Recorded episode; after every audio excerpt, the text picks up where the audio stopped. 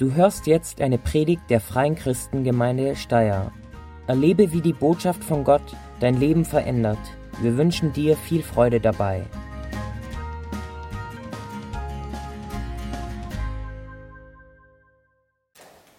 Ja, ich sage auch guten Morgen.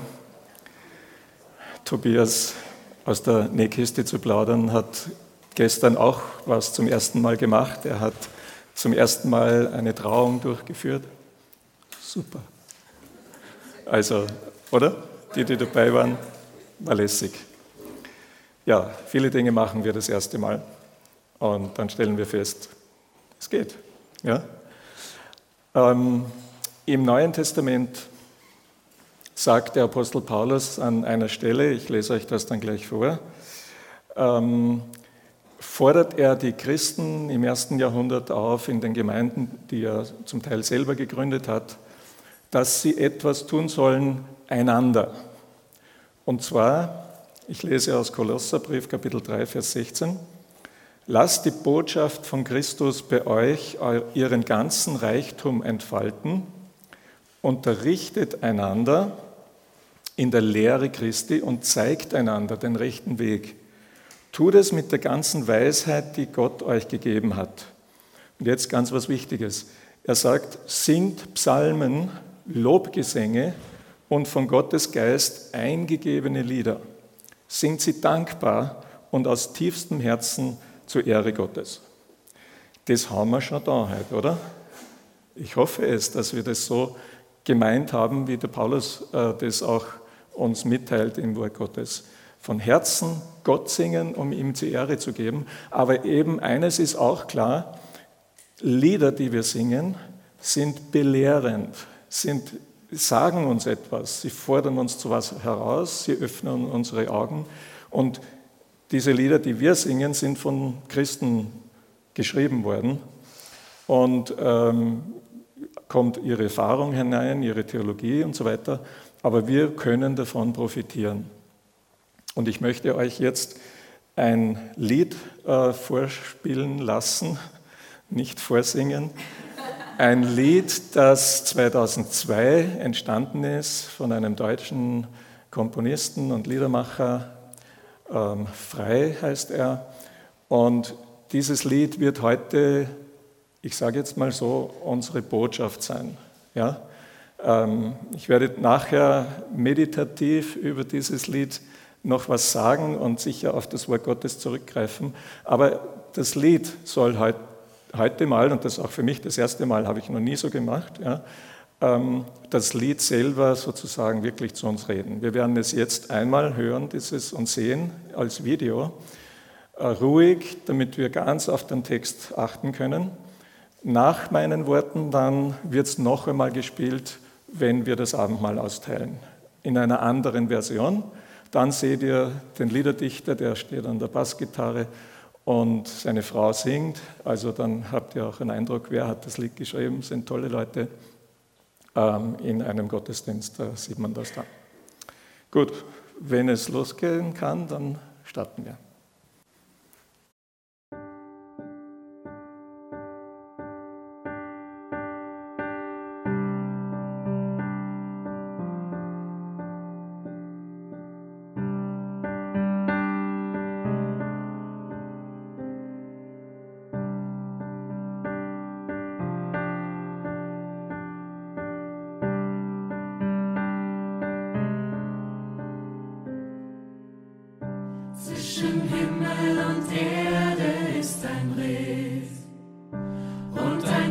zwischen Licht und Finsternis in dieser Zwischenzeit.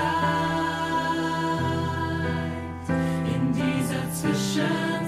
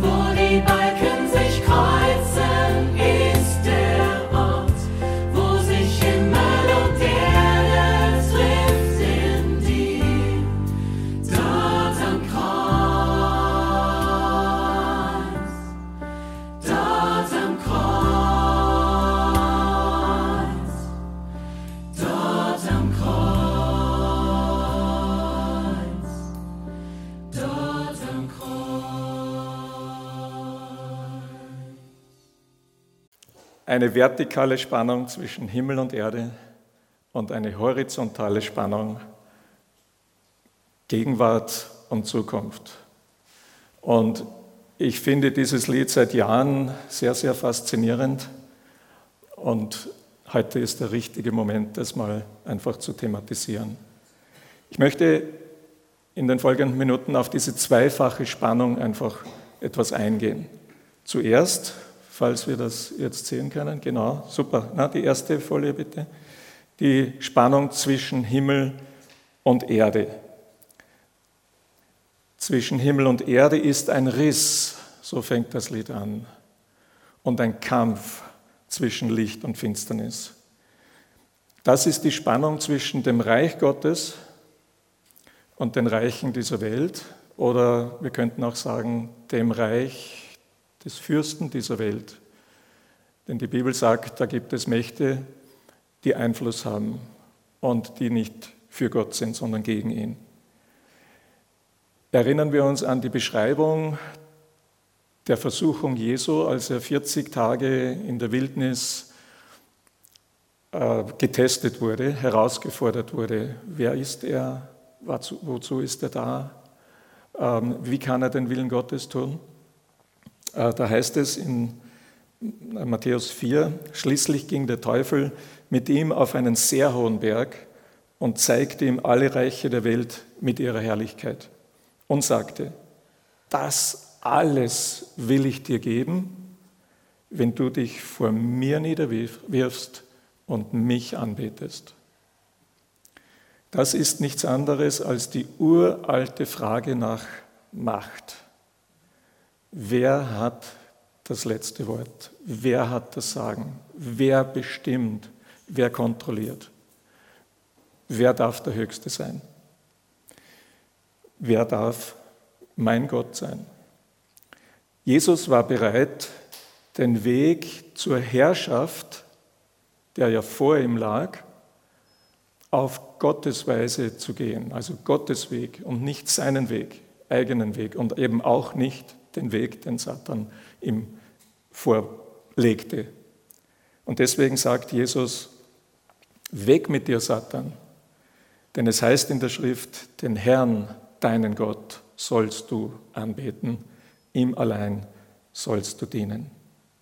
Und weil Jesus bereit war, auf die harte Weise das Ziel zu erreichen, der Weltherrschaft, König zu sein über alles, weil er bereit war, das Kreuz zu erdulden, hat Gott ihn auch schlussendlich erhöht. Ja? Und wir lesen in Epheser 1, mit seiner überschwänglich großen Kraft hat Gott an Christus gewirkt, als er ihn von den Toten auferweckt hat und eingesetzt zu seiner Rechten im Himmel über alle Reiche, Gewalt, Macht, Herrschaft und jeden Namen, der angerufen wird, nicht allein in dieser Welt, sondern auch in der zukünftigen.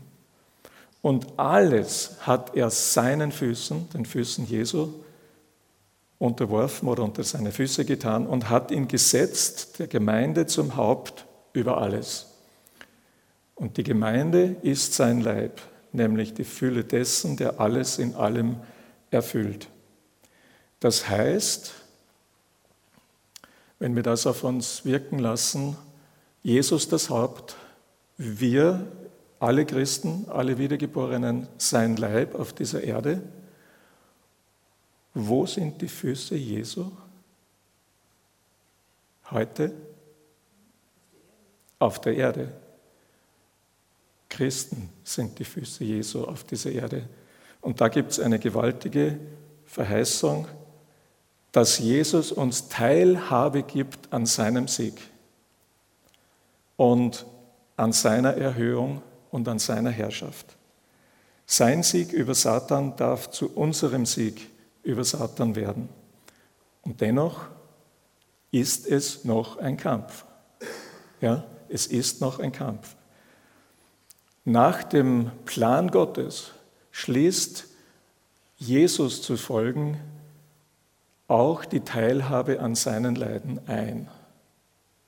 So verstehe ich die Briefe von Paulus ja, das, und auch Aussagen Jesu. Er sagt, nehmt auf euch was?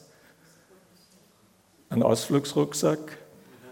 Schon auch manchmal, ja, aber euer Kreuz, das Kreuz auf euch. Ja, also die Teilhabe an seinen Leiden ist unser Teil, wenn wir die Herrlichkeit mit ihm teilen wollen. Aber da gibt es diese großartige Verheißung im, am Ende des Römerbriefes, die wir vielleicht manchmal übersehen, überlesen. Da heißt es, der Gott des Friedens wird in kurzem den Satan unter euren Füßen zertreten. Da ist wieder die Spannung drin, in Kürze.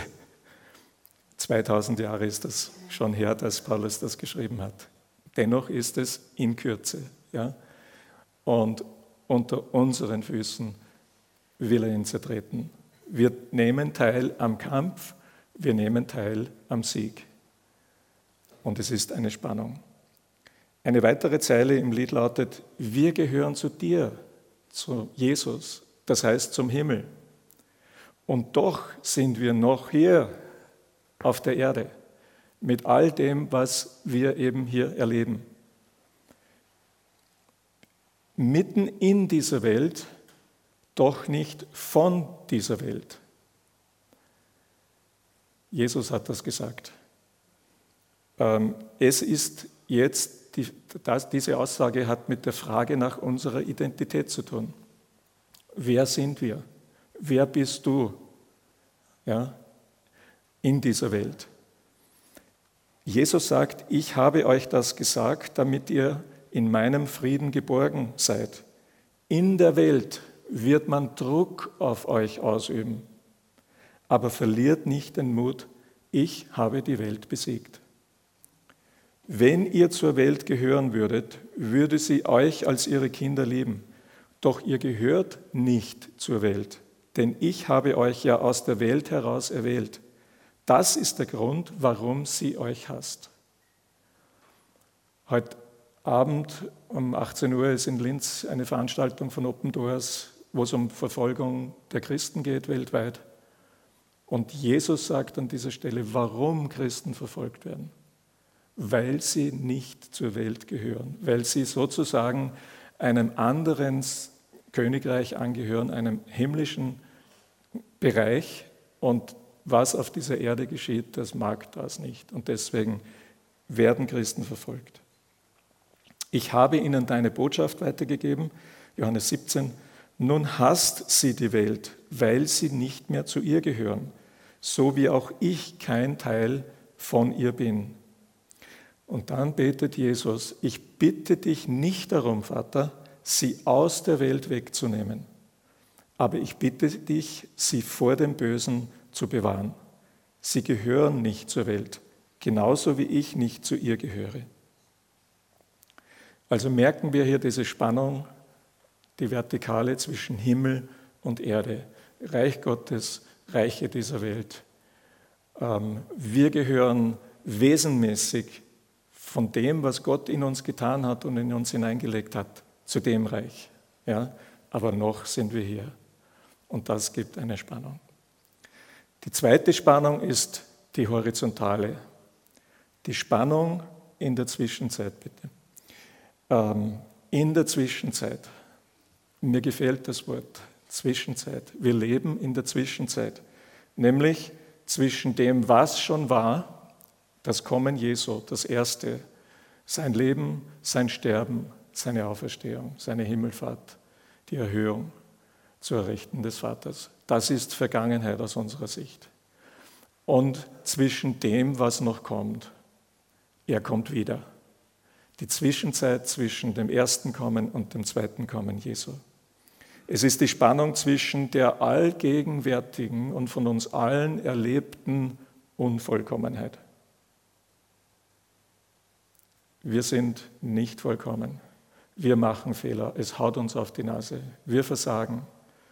Wir bemühen uns und dennoch, ja, wir merken es an allen Ecken und Enden. Und das andere ist das, was uns, was auf uns wartet. Ja, da ist Vollkommenheit. Es ist die Spannung, wie es Theologen ausdrücken, zwischen dem schon jetzt das Reich Gottes ist in Jesus gekommen. Es ist schon da. Und zwischen dem noch nicht, denn es ist noch nicht vollendet. Es ist noch nicht perfekt da. Ja. Das ist eine Spannung. Mit den Worten des Liedes, es ist auch die Spannung zwischen tun, was wir nicht wollen. Und dennoch tun wir oft Dinge, ja, und müssen dann sagen, das war Mist, das war Sünde. Ähm, das war nicht in Übereinstimmung mit dem, was Gott schon in mein Herz gelegt hat. Und dem Wissen, wir gehören zu dir, ja, zu Jesus, dem Licht. In dieser Zwischenzeit leiden wir an der Zerrissenheit, an der Zerrissenheit der Kirche auf dem Weg zu Jesus, auf dem Weg zu dir. Ähm, das ist auch ein Fakt. Und ich denke, warum manche Leute nicht Christen werden, hat auch damit zu tun. Ähm, Jesus sagt, wenn wir eins sind, wird die Welt erkennen, woher wir stammen. Ja? Also Einheit ist ganz, ganz wichtig. Und ich staune, was Gott in unseren Tagen, in unseren Jahren in, in, tut. Es ist wirklich unglaublich, was geschieht. Wie Christen die Brücke zueinander finden und entdecken, boah, das sind ja wirklich meine Geschwister. Ja. Ähm, also Gott ist dabei, Mauern zwischen Christen wegzureißen, niederzureißen oder uns zu helfen, das zu tun. Alle vier Dimensionen treffen sich in Jesus. Im Lied heißt es, dort am Kreuz, wo die Balken sich kreuzen, da ist der Ort, wo sich Himmel und Erde trifft in dir. Ähm, mir ist so neu deutlich geworden, das ist der Ort dort am Kreuz, wo Gottes ewiger Heilsplan in Raum und Zeit an einem ganz bestimmten Ort in, in, äh, im Nahen Osten in Erfüllung geht. Äh, Paulus schreibt es so, als aber die Zeit erfüllt war, sandte Gott seinen Sohn. Und das Zentrum von dem allen ist, dass der ewige, unsichtbare Gott sichtbar wird, wurde, dass er Mensch wurde und dass er als Mensch, als wahrer Mensch unseren Tod stirbt. Ein Zitat aus dem ersten Petrusbrief. Ihr wisst doch, dass ihr freigekauft worden seid von dem sinn- und ziellosen Leben, das schon eure Vorfahren geführt hatten, und ihr wisst, was der Preis für diesen Loskauf war. Nicht etwas Vergängliches wie Silber oder Gold, sondern das kostbare Blut eines Opferlammes, an dem nicht der geringste Fehler oder Makel war. Das Blut von Christus. Und jetzt hört mal genau. Schon vor der Erschaffung der Welt war Christus als Opferlamm ausersehen. Und jetzt, am Ende der Zeit, ist er euretwegen auf dieser Erde erschienen. Schon vor der Erschaffung der Welt war Christus als Opferlamm ausersehen. Was heißt das? Schon bevor Gott Himmel und Erde machte und den Menschen, der sich dann ihm den Rücken zukehrte, der Sündenfall passierte und das ganze Schlamassel begann. Schon bevor das war, hat Gott gewusst, dass es ein Problem geben wird. Und er hat schon in Ewigkeit einen Beschluss gefasst, wie dieses Problem zu lösen ist. Nämlich, er wird im Sohn, in Christus Mensch und stirbt für uns. Vor der Schöpfung war das schon entschieden. Gott ist nicht in Panik geraten, als dann die beiden ungehorsam waren und das eine Gebot übertreten haben. Es war schon alles geklärt. Ähm, und Gott hat alles, was da passiert ist, für wert erachtet, dass es geschieht. Das übersteigt meinen Verstand und wahrscheinlich von uns allen. Ja. Ähm, er hat gesagt, es ist es wert, dass ich Mensch werde, um für meine Geschöpfe zu sterben, damit sie in Gemeinschaft mit mir sein können. Und allem Anschein nach schließt das auch einst, dass er sagt, es ist es wert, auch was menschliches Leiden auf dieser Welt geschieht. Ähm, das ist furchtbar, was auf unserer Welt geschieht. Wir können es nicht fassen, wenn wir die Nachrichten anschauen und lesen und so weiter, oder? Wir stumpfen ab, weil wir es einfach nicht wegstecken können, ja, wie viele Menschen leiden. Aber Paulus schreibt im Römerbrief Kapitel 8, ich bin nämlich überzeugt, dass die Leiden der gegenwärtigen Zeit nichts, wiederhole, nichts bedeuten im Vergleich zu der Herrlichkeit, die an uns offenbar werden soll. Also Gott hat das abgewogen und gesagt, ja, es ist es wert. Dort am Kreuz, wo die Balken sich kreuzen, erfüllt sich der Plan Gottes. Da ist der Ort, an dem Jesus die Menschheit mit dem heiligen Gott versöhnt.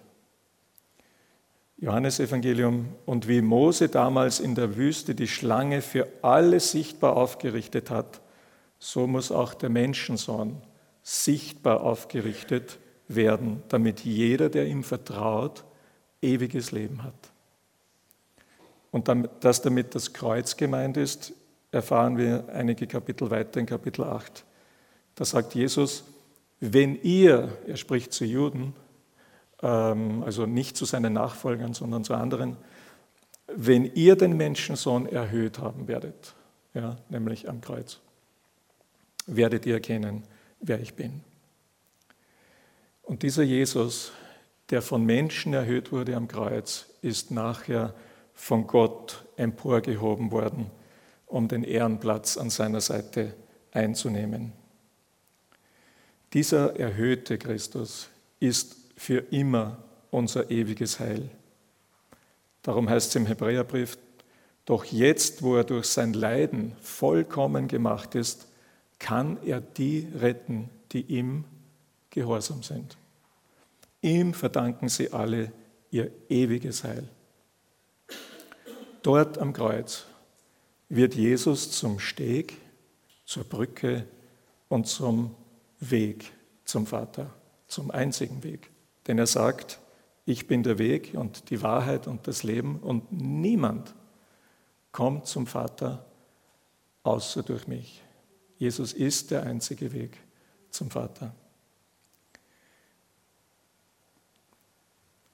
Ich weiß nicht, ob ihr gemerkt habt, in dem Lied wird die Auferstehung nicht erwähnt. Was nicht heißt, dass, die, dass der Komponist nicht daran glaubte. Ähm, die ewige Bedeutung des Kreuzes wird einfach hervorgehoben. Jesus hängt nicht mehr an einem Kreuz. Ja, sein Körper hängt nicht mehr an einem Kreuz. Er wurde ins Grab gelegt und zum neuen Leben, zum unsterblichen Leben auferweckt. Der Körper Jesu, der Herrlichkeitskörper, ist im Himmel auf dem Thron mit dem Vater. Aber die Bedeutung dessen, was dort am Kreuz passiert ist, die ist ewig. Ja? Dieser Moment, diese Minuten, diese Stunden, die wirken in die Ewigkeit. Wir erkennen das daran, dass Jesus nach seiner Auferstehung, als er seinen Jüngern erschien, die hinter verschlossenen Türen aus Angst eben waren, dass er zum Beispiel dann zu dem Thomas sagt, der beim ersten Mal nicht dabei gewesen war, schau mal her, Thomas. Ja, sieh meine Hände und sieh meine Seite. Das waren die Stellen, wo die Nägel reingingen, wo der Speer reinging in seine Seite. Das heißt, der auferstandene Jesus trägt für ewig Narben. Und das sind die Zeichen seiner Liebe zu uns als seine Geschöpfe und Kinder. In der Offenbarung ist deshalb die Rede, da sah ich mitten im Thron, in der Mitte der vier mächtigen Wesen und der Ältesten, ein Lamm stehen, das wie geschlachtet aussah. Ja, das heißt also, die Todes, Todesmerkmale, Todeszeichen äh, sind da noch sichtbar. Ja? Also an, am Körper Jesu. Jesus hat für immer und ewig einen menschlichen Herrlichkeitskörper, an dem die Wundmale als Narben sichtbar sind. Und jetzt sind wir beim Abendmahl. Jesus hat uns etwas Handfestes, etwas Berührbares, etwas Spürbares, sinnlich Wahrnehmbares hinterlassen. Wenn wir jetzt dann gleich das Mahl feiern, dann haben wir eben etwas vor uns, das wir berühren können, das wir spüren können im Mund, auf der Zunge, äh, das wir wahrnehmen können. Es sind, und das ist meine Überzeugung, es sind und es bleiben irdische Elemente. Es ist Brot und es bleibt Brot. Es ist Wein oder Traubensaft und es bleibt Wein oder Traubensaft. Aber er macht damit klar, so real, wie du das spürst und zu dir nimmst, so real bin ich für dich gestorben und gilt dir mein volles Heil. Und er hat gesagt, er ist bei uns, oder? Und er ist natürlich bei uns, wenn wir uns um seine Liebe versammeln und dieses Mal feiern. Also ich wüsste nicht, dass Jesus, äh, wo er näher sein könnte als in dem Moment. Das Kreuz, sprich der Tod und die Auferstehung Jesu, garantieren die Wiederherstellung aller Dinge. Alles, was durch den Sündenfall kaputt gegangen ist, wird wiederhergestellt und ich würde sagen überboten. Das volle Heil ist mehr, als was im Paradies war. Es wird überboten. Petrus sprach ähm, von dieser ersehnten Zeit der Ruhe, die kommen wird, oder anders, andere übersetzen, eine Zeit des Aufatmens oder der Erquickung, die Gott anbrechen lassen wird, wenn er den sendet, den er zu eurem Retter bestimmt hat, Jesus, den Messias. Zunächst allerdings ist Jesus, wie Gott es geplant hat, in den Himmel zurückgekehrt. Dort nimmt er den ihm gebührenden Platz ein, bis die Zeit kommt, in der alles wiederhergestellt wird, wie Gott es schon seit langem durch seine heiligen Propheten angekündigt hat. Und mit dem erneuten Kommen Jesu wird dieser Riss endgültig überwunden. Im Epheserbrief lesen wir, ja, Gott hat beschlossen, mit der ganzen Fülle seines Wesens in ihm, in Jesus zu wohnen und durch ihn das ganze Universum mit sich zu versöhnen. Dadurch, dass Christus am Kreuz sein Blut vergoss, hat Gott Frieden geschaffen. Die Versöhnung durch Christus umfasst alles, was auf der Erde ist und alles, was im Himmel ist. Alles wird zusammengefasst in Christus. Der Riss wird ganz verschwinden. Und wir? Wo ist unser Platz? Wo ist dein Platz in diesem Drama? Denn es ist ein Drama, etwas Gewaltiges. Ich sage, wir stehen genauso am Kreuzungspunkt dieser vier Dimensionen. Zwischen Himmel und Erde sind wir noch. Wir sind noch nicht entrückt, wir sind noch nicht bei Jesus. Wir leben noch in dieser Zwischenzeit denn Jesus ist noch nicht wiedergekommen.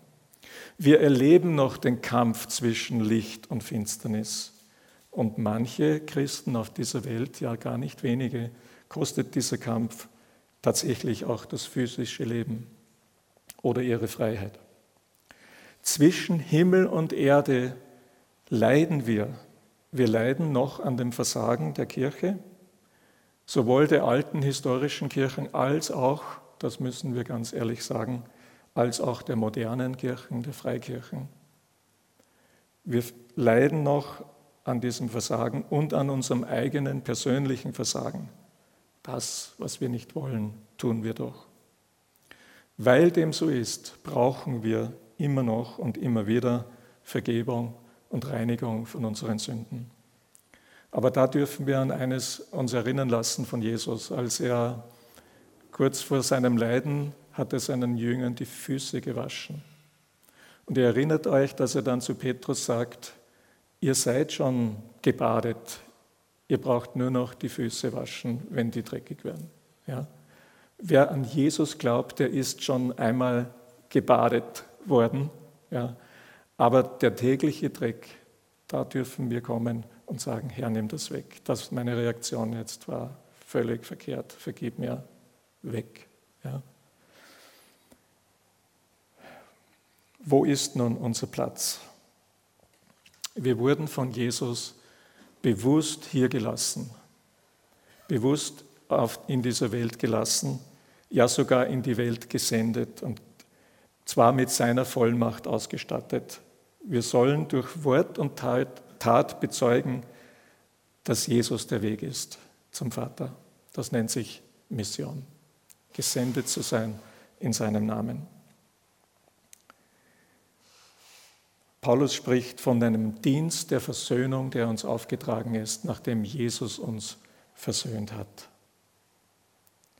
Wir gehören zu dir und doch sind wir noch hier, nämlich um Gott vor den Menschen zu vertreten, durch das Zeugnis unserer Liebe und die Menschen vor Gott zu repräsentieren, wenn wir für sie beten. Beides ist unser Priesterdienst. Das Lied sagt, zwischen Himmel und Erde stehen wir und wir treten in diesen Riss mit dir. Wie? Indem wir Widerstand leisten gegen die Angriffe des Teufels und in seiner uns geschenkten Autorität aktiv eintreten für andere. Wenn wir an diesem Ort bleiben, diesem geistlichen Ort, in diesem Riss bleiben, ich glaube, dann werden wir das Hereinbrechen des Reiches Gottes immer wieder neu erleben. Und auch durch Zeichen und Wunder. Und zwar deshalb, weil Gott treu ist und weil er zu seinem Wort steht. Und im Markus-Evangelium am Ende heißt es, und damit will ich auch schließen, ähm, er sagt zu seinen Jüngern, geht in die ganze Welt und verkündet der ganzen Schöpfung das Evangelium. Wer glaubt und sich taufen lässt, wird gerettet werden. Wer aber nicht glaubt, wird verurteilt werden. Folgende Zeichen werden die begleiten, die glauben. In meinem Namen werden sie Dämonen austreiben. Sie werden in neuen Sprachen sprechen. Wenn sie Schlangen anfassen oder ein tödliches Gift trinken, wird ihnen das nicht schaden. Kranke, denen sie die Hände auflegen, werden gesund werden. Und das ist einfach ein Versprechen, dass das Übernatürliche ein normaler Bestandteil unseres Lebens und Wirkens als Christen ist. Nachdem Jesus der Herr zu ihnen gesprochen hatte, wurde er in den Himmel aufgenommen und setzte sich an die rechte Seite Gottes. Sie aber gingen überall hin und verkündeten das Evangelium. Und der Herr, der sitzt oben auf dem Thron, wirkte mit und bekräftigte das Wort durch die Zeichen, die die Verkündigung begleiteten. Ich möchte einfach das zusammenfassen und sage, äh, sage euch Folgendes, gebe euch das mit auf den Weg. Unsere Platzanweisung ist, bleib in der Mitte. Ja, in dieser Spannung. Wir sollen drin bleiben. Wir müssen drin bleiben. Er gibt uns alles, was wir brauchen, um in dieser Mitte, in dieser Spannung bestehen zu können. Wir können dabei durchaus, so wie Paulus, auch mal verzweifeln. Er war so weit also an einer Stelle, dass er sagt, mit dem Leben abgeschlossen, da gibt es jetzt kein Durchkommen mehr.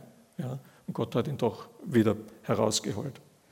Aber in allem haben wir eine unglaubliche Hoffnung, eine himmlische Hoffnung. Wir warten auf den neuen Himmel und die neue Erde, die Gott versprochen hat. Im Griechischen gibt es zwei Worte für neu. Das eine ist Neos, das heißt so viel wie frische Semmeln, ja? neue Kleider, noch nicht getragen, gekauft. Und dann gibt es ein anderes Wort, Kainos, das bedeutet etwas von einer neuen Art, etwas, was noch nicht gab vorher, etwas nie Dagewesenes. Und genau dieses Wort wird gebraucht in der Offenbarung, wenn Johannes schreibt, und in der neuen evangelistischen Übersetzung wird das zum Ausdruck gebracht, ich sah einen ganz neuen Himmel und eine völlig neuartige Erde. Das ist unsere Hoffnung.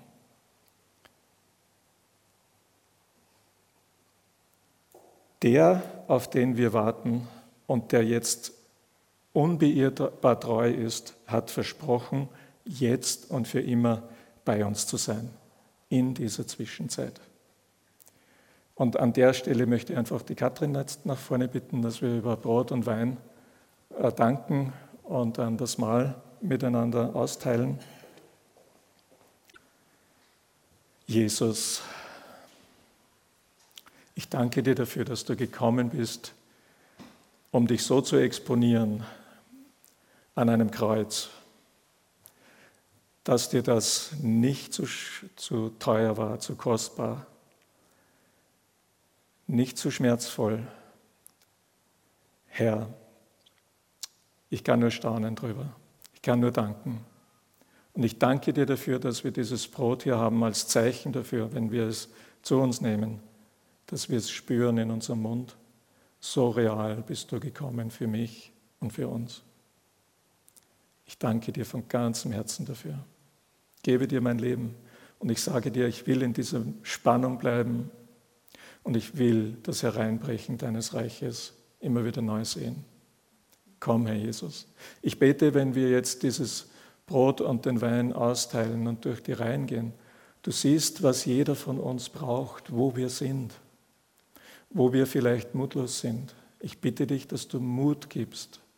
Ich bitte dich darum, dass du wirkst, wenn wir dieses Brot zu uns nehmen als Zeichen des Reiches Gottes und deiner Hingabe an uns, dass du Wunder wirkst. Ich bitte dich um Wunder der inneren Stärkung. Ich bitte dich um Wunder der inneren Heilung, dass, dass Dinge verschwinden heute Morgen, wenn wir Abendmahl feiern, die manche Jahre lang geplagt haben. Jesus. Und als der Auferstandene und durch den Geist in unserer Mitte herumgehende mit dem Brot. Ich bete das Zeichen der körperlichen Heilung passieren. Als Zeichen deiner Herrlichkeit, als Zeichen deiner Liebe und deiner Kraft. Sei gepriesen, Jesus. Wir beten dich an. Vater im Himmel, ich danke dir einfach so sehr für, für dein Blut, was du am Kreuz für uns vergossen hast. Die paar Tropfen rote Flüssigkeit, die wir da einfach zu uns nehmen, sind einfach als Dankbarkeit und Erinnerung dafür, dass du alles gegeben hast für uns aus Liebe. Und ich danke dir einfach, Jesus, dass du so unbeschreiblich großartig gut bist zu uns. Und wenn wir deine Kinder sind, wenn wir das, an das glauben, was du für uns da hast, dann haben wir echt Hoffnung. Dann haben wir Hoffnung auf ein ein Leben, nachdem wir unseren Körper verlassen haben. Das, das heißt einfach, wir brauchen keine Angst haben vor dem Tod, weil wir wissen genau, dass wir zu dir kehren, so wie es der Papa vorhin gepredigt hat, dass einfach unser Leben mit dir begonnen hat und nie enden wird. Und das ist so eine Hoffnung, das ist so schön, das zu wissen, dass du das einfach freigemacht hast, den Weg zu, zu Gott, zum Himmel, zu dir. Ich danke dir einfach so sehr dafür, dass wir Hoffnung durch die haben, dass wir Frieden durch die haben und dass du uns den Blick eröffnest für das, was wirklich zählt. Danke, dass du uns auch hilfst, den, die Alltagssorgen und das Ganze auch dir zu geben und dass du da einfach, dass wir die werkeln lassen. Aber wenn wir in der Zwischenzeit einfach wirklich hin und her gerissen sind mit Entscheidungen, die wir treffen müssen, was, was ist am gescheitern, was ist am besten. Danke, dass du uns einfach helfen willst dabei, dass wir nicht alleine sind. Danke, dass du uns Hoffnung gibst, dass wir eben nicht alleine sind dass du mit uns gehst in dieser Zwischenzeit durch die Hochs und Tiefs. Danke für das, was du für uns da hast am Kreuz, Jesus. Amen. Amen. Wir danken dir fürs Zuhören und hoffen, dass dir diese Predigt weitergeholfen hat. Auf www.fcg-steyr.at findest du mehr Infos über die Freie Christengemeinde Steyr sowie die Möglichkeit, deine Fragen zu stellen. Gerne lernen wir dich bei einem unserer Gottesdienste persönlich kennen. Bis zum nächsten Mal.